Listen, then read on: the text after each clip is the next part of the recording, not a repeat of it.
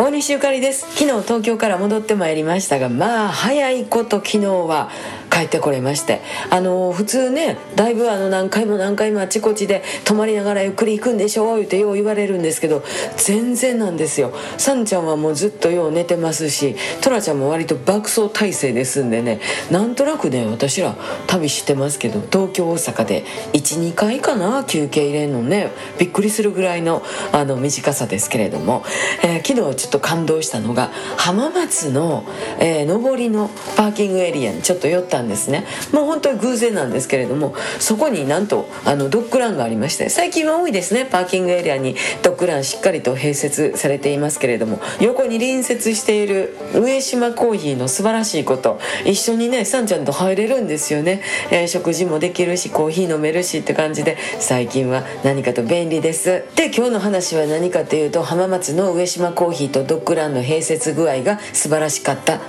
とこういう話でございます。また明日大西ゆかりでした。